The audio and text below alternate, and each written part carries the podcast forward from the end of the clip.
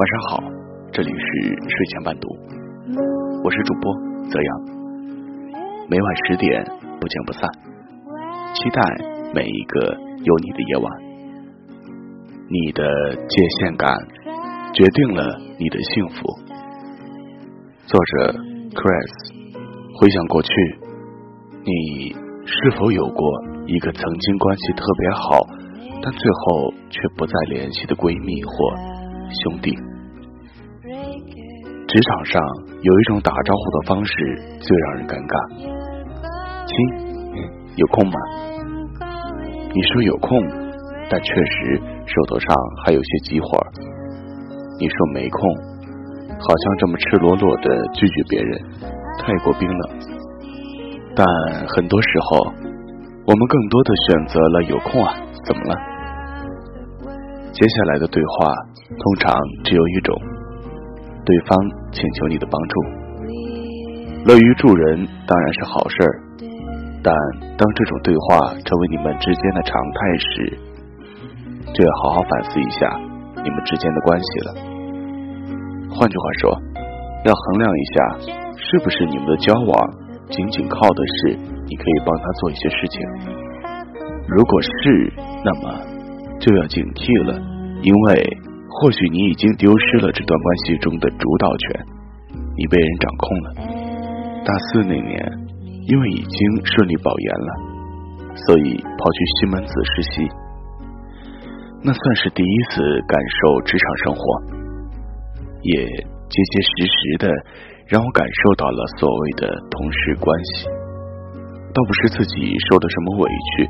而是因为我和同期的一块进来的小爱，一个来自 Top 二的可爱姑娘，她当时在另一个实习部门实习，就在我们隔壁，所以他们部门的很多故事我们都看得清清楚楚。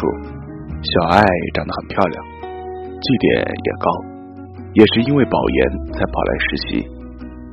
我们刚入职的时候，一批实习生还会三三两两讨论。觉得小爱真的太优秀了，工作能力也一定很棒。结果接下来的日子里，他确实很棒，复印很棒，报销很棒，拿快递很棒。没错，实习了差不多两个多月了。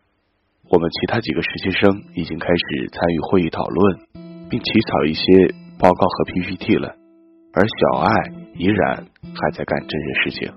有天我实在看不下去了。就找小爱聊天，你不能总是在这里干这些跑腿的事儿啊。小爱也很委屈，她讲了自己的忧虑。我害怕，如果不帮大家去拿快递复印，可能会让大家觉得我不友好，这样就会失去大家对我的信任。不过，其实担心之外，也确实有些不爽，不甘心把自己的时间全都花费在别人身上。而且有时候他们明明还有时间，还是让我干这些活看得出小爱的矛盾，其实就源于自己做了违背意愿的事情，于是陷入了极其糟糕的情感状态。这种状态越是持续，越是无法逃离，越是担心失去信任，越是得不到更大的信任，同时。自己的时间和精力也被无休止的消耗着，生活也被别人所一步步蚕食。小爱的生活被彻底的入侵了。小爱遇到的都是职场的共同问题，有些时候迫于领导和同事的威严压力或面子问题，又或者仅仅是希望通过帮别人来换取信任、获得好感。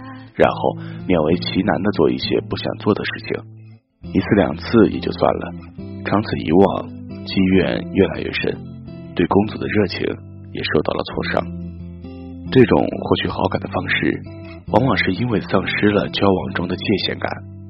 曾经看过一本关于领导力的书，书里是这么告诉读者如何处理自己与下属的关系的：亲密但不无间。没错，作为一个领导，可以关心下属，照顾下属，表现出一种亲密关系，但绝不能成为一种亲密无间的关系。一旦领导与下属失去了界限感，就会给下属造成一种困惑，认为你们之间就像普通朋友一样，所以在处理一些工作任务时，就会带着一种朋友式的情感做事，对于工作的标准也会随之降低。领导和下属打成一片，但下属却忘记了自己的第一任务是做好工作。小爱虽然是下属。但其实也是忽视了这种关系的处理，以为通过亲密关系的建立，就可以在其他方面获得认可。但在职场上，对一个人的评价靠的不是你善不善良，而是你能不能为公司创造价值。为什么同时进入公司的两个人，在几年之后便逐步拉开差距？有的晋升，有的却停滞不前。最核心的原因便是个人价值创造能力的差异。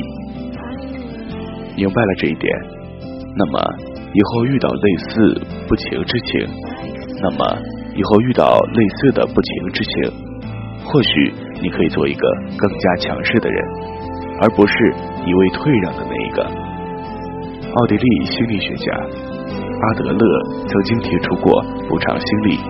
理论讲的是，一个人在成长过程中，总会有一些生理或者心理上的不足。为了克服这种不足带来的自卑，他会在某一方面特别发展自己，以求补偿。看过一篇文章，说一个强势的母亲对一个家庭的影响，尤其是对孩子的影响，也讲了这样一个故事：麦克小时一直受制于母亲，没有说话的自由。所以长大之后，就会经常把别人的讲话机会抢过来，然后滔滔不绝的说个够。这或许就是因为多年来母亲对他的压制，导致他成人之后出现了一种爆发。麦克的母亲显然是无比强势的，她总是通过批评教育的方式掌控着麦克的一切，而这一行为也影响了麦克的为人处事。而恰恰麦克。和他母亲的这种方式都是让人很难以接受的。他们希望在人际交往中获得更多的关注，建立更大的权威，但这种强势的推销效果往往适得其反。真正的权威其实是靠一种安静的、让人心悦诚服的无形控制来实现的。耳濡目染，如沐春风。总之。人际界限的丧失，也意味着对于人际关系主导权的放弃。都说君子之交淡如水，其实讲的就是一种具有界限感的人际关系。如果过于亲密，就可能对双方来说造成一种无形的压迫和困扰，反而不利于关系的稳定和持续。我们回头想想之前的问题，那个失联了很久的闺蜜或者兄弟。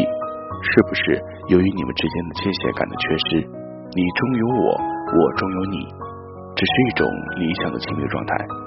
保持各自的人格独立，才是一段稳定关系的基础和前提。这里是睡前伴读，晚安，下期见。